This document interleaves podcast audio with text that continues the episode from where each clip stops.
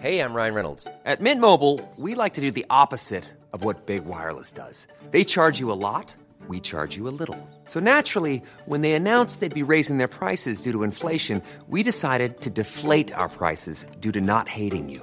That's right. We're cutting the price of Mint Unlimited from $30 a month to just $15 a month. Give it a try at mintmobile.com slash switch. $45 upfront for three months plus taxes and fees. Promo rate for new customers for limited time. Unlimited more than 40 gigabytes per month. Slows. Full terms at mintmobile.com. Eh, le decía que el Banco de México dejó sin cambios la tasa de interés, por lo que se mantiene esta tasa de interés de referencia en 4%. Es la segunda eh, vez eh, consecutiva que la Junta de Gobierno de Banco de México decide por mayoría de mantener la tasa sin movimientos, sin cambios, en un contexto en el que la inflación aumentó pues más de lo previsto en abril, se fue hasta el 6.08% a tasa anual.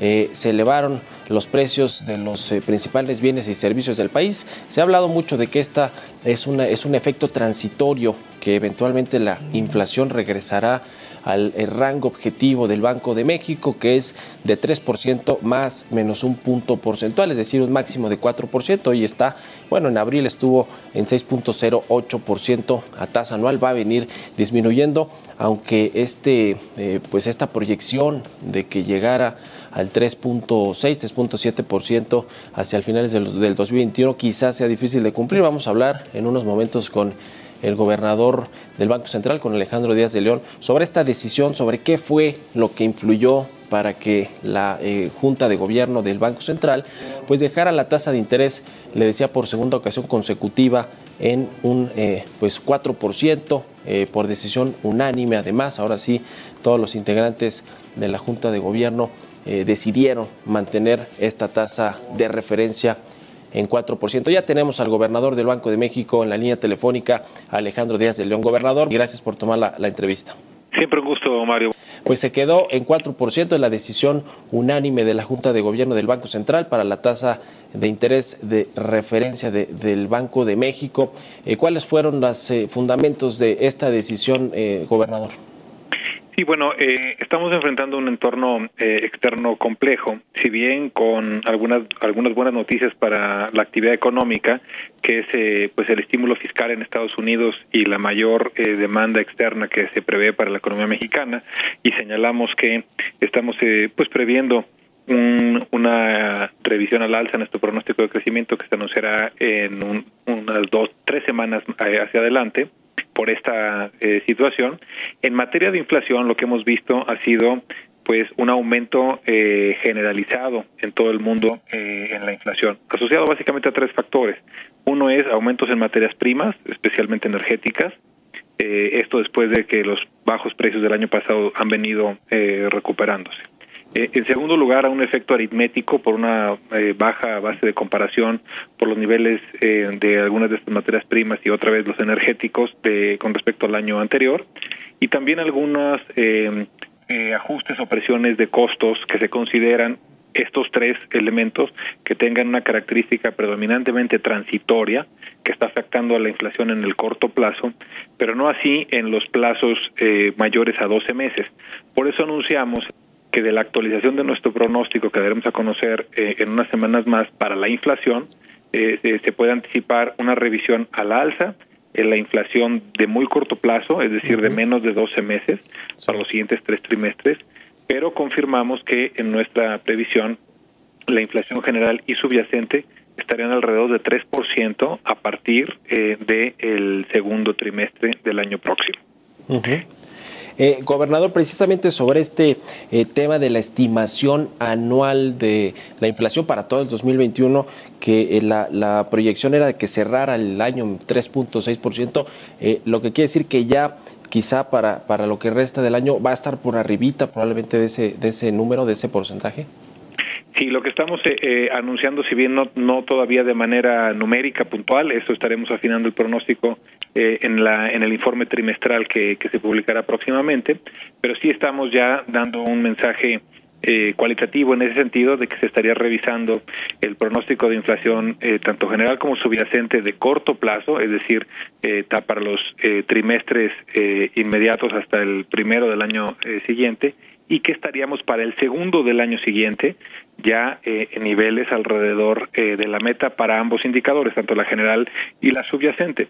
Entonces, un, la, la reflexión que tiene que hacer la Junta de Gobierno es si ante estos choques eh, predominantemente transitorios en, eh, en, los precios, eh, cuál es la mejor postura que debemos de tener y consideramos que era conveniente mantener el actual nivel de tasas de interés para reforzar esta trayectoria decreciente en la inflación en el horizonte en el que opera la política monetaria, considerando que tenemos un nivel de tasas adecuado para, para hacer eso y que, y que sigue esta trayectoria decreciente en la tendencia de la inflación. Esta decisión de, dejar la tasa de referencia en 4% de alguna manera era esperada por los analistas, por, por el mercado, precisamente dadas las condiciones eh, macroeconómicas y sobre todo este indicador de la, de la inflación. Sin embargo, el tono del comunicado eh, eh, era muy importante para, pues para, para el, el, mercado y justamente ahí se habló de este balance de riesgos al alza para la inflación, algo que no sucedía desde, desde mayo del 2019, que, se hablaba, digamos, en este, en este tono.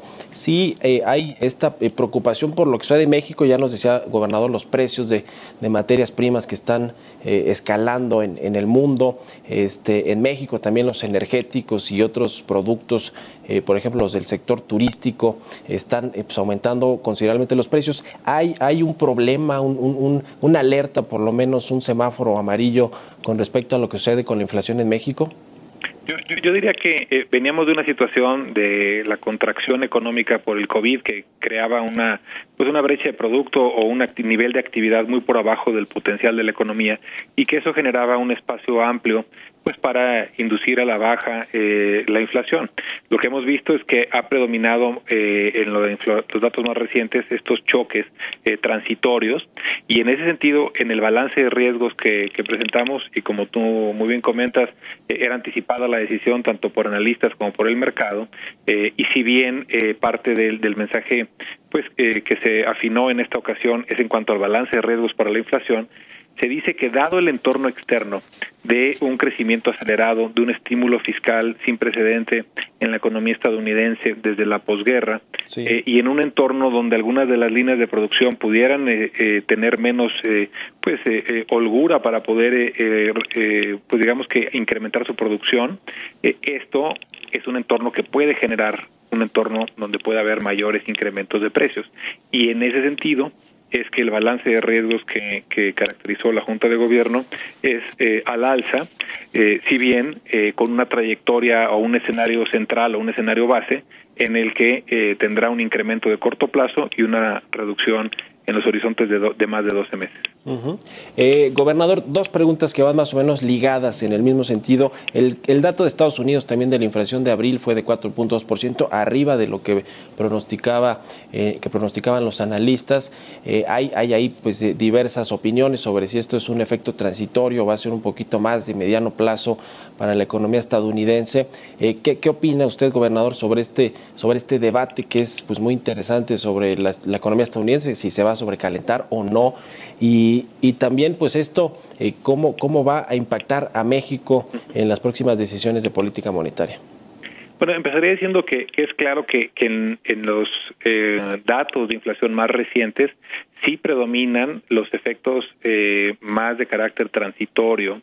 Eh, y la, pero eso no significa que, que hay una pregunta todavía muy relevante, que es cuál va a ser el efecto del estímulo fiscal tan significativo eh, en los próximos meses y trimestres eh, y si eh, pues ya, ya, ya se anticipa que Estados Unidos cerrará su brecha de productos eh, antes de que termine el año y si ese estímulo fiscal que seguirá incidiendo sobre el gasto en esa economía so, no solo sobre este año sino en la, el año siguiente si en ese entonces pudiera generar algún tipo de presiones inflacionarias. Ese es un contexto diferente al que enfrenta la economía mexicana eh, no tenemos ese, ese estímulo, ese motor de gasto interno, uh -huh. pero sí nos beneficiaremos de esa mayor demanda externa que sentimos que es lo que permitirá que la economía pueda tener una recuperación más acelerada eh, en este año y en general pues estaremos también sujetos a el entorno de inflación en la economía en la economía estadounidense porque eso también tiene efectos a través de los mercados financieros. Hemos visto que cuando los datos de inflación en Estados Unidos son más elevados que lo que espera el mercado, pues suele haber eh, pues no solo un aumento en las curvas de rendimiento de Estados Unidos eh, y de otras economías como la nuestra, sino también presiones en el tipo de cambio, ajuste de portafolios, es decir, que vamos a enfrentar, por un lado, un escenario positivo por mayor demanda externa estadounidense, pero con los riesgos y los retos en el mercado financiero que pudiera implicar eh, inflación un poco mayor a lo que se prevé, si bien al día de hoy y con lo que señala la Reserva Federal, se prevé que el ajuste eh, en la inflación eh, sea ordenado. Gobernador, ¿está sobreestimado el pronóstico de crecimiento para México del rebote que va a tener el Producto Interno Bruto en este 2021? Eh, no solo por los analistas privados, la Secretaría de Hacienda creo que también está siendo muy optimista en, en los cálculos de, del crecimiento que va a tener México este año. El propio secretario de Hacienda, Arturo Herrera, pues dice que viene ya un, eh, un crecimiento apuntalado por la inversión pública y la inversión extranjera, aunque por lo menos en los datos recientes que hemos tenido de inversión fija bruta, por ejemplo, pues no se ha reflejado. ¿Está sobreestimado el crecimiento? Bueno, nosotros anticipamos ya en el comunicado que estaríamos eh, revisando al alza la cifra que dimos a conocer en el último informe trimestral. Todavía no hemos dado eh, datos precisos, los estaremos eh, afinando, pero sí estará en niveles superior al que teníamos. Y, y yo diría que eh, debemos de ver esto como una oportunidad para cerrar esta esta brecha eh, que se tenía respecto a los niveles de producción previos al COVID, que todavía estamos lejos de, cerrar esa brecha eh, y deberíamos de poder avanzar con, con mayor agilidad en esa en ese tramo y también es una oportunidad para destrabar pues la inercia o, o, el impasse que ha habido en la en la inversión pues justamente para tratar de aprovechar y que México pueda jugar un rol eh, importante en la reactivación económica estadounidense. Tenemos eh, el, el, TEMEC y diferentes eh, elementos que pudieran aprovecharse y ojalá que, sea parte de la, de la estrategia para detonar mayor inversión, inicialmente en el sector exportador y en los sectores que indirectamente eh, eh, suministran a la exportación, pero eventualmente que esto también contribuyera a que en toda la economía tuviéramos una reactivación de la inversión. Finalmente, gobernador, se acabó la etapa de bajas tasas de interés en el mundo, eh, tomando en cuenta que viene la recuperación y la recuperación de la, de la, de, lo, de la demanda y, de la oferta en el mundo.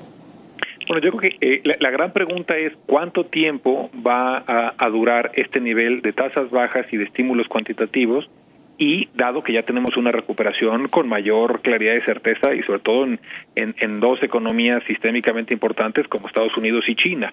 Eso eh, definitivamente es una pregunta que sigue eh, abierta y la respuesta estará en gran parte eh, en la medida en la que la inflación pueda pues mantenerse en, en niveles acotados y ordenados por más tiempo, pues creo que eso permitiría que las tasas de interés, sobre todo de corto plazo, estén en niveles bajos de una manera más sostenida pero claramente estamos atentos a esta, este posible viento en contra en las condiciones financieras. Ya lo veremos. Muchas gracias, eh, gobernador Alejandro Díaz de León, por haber tomado la entrevista. Siempre un gusto, Mario. Hasta luego, el gobernador del Banco Central, Alejandro Díaz de León. Mom deserves the best, and there's no better place to shop for Mother's Day than Whole Foods Market. They're your destination for unbeatable savings, from premium gifts to show-stopping flowers and irresistible desserts. Start by saving 33% with Prime on all body care and candles. Then get a 15-stem bunch of tulips for just $9.99 each with Prime. Round out Mom's menu with festive rosé, irresistible berry chantilly cake, and more special treats. Come celebrate Mother's Day at Whole Foods Market.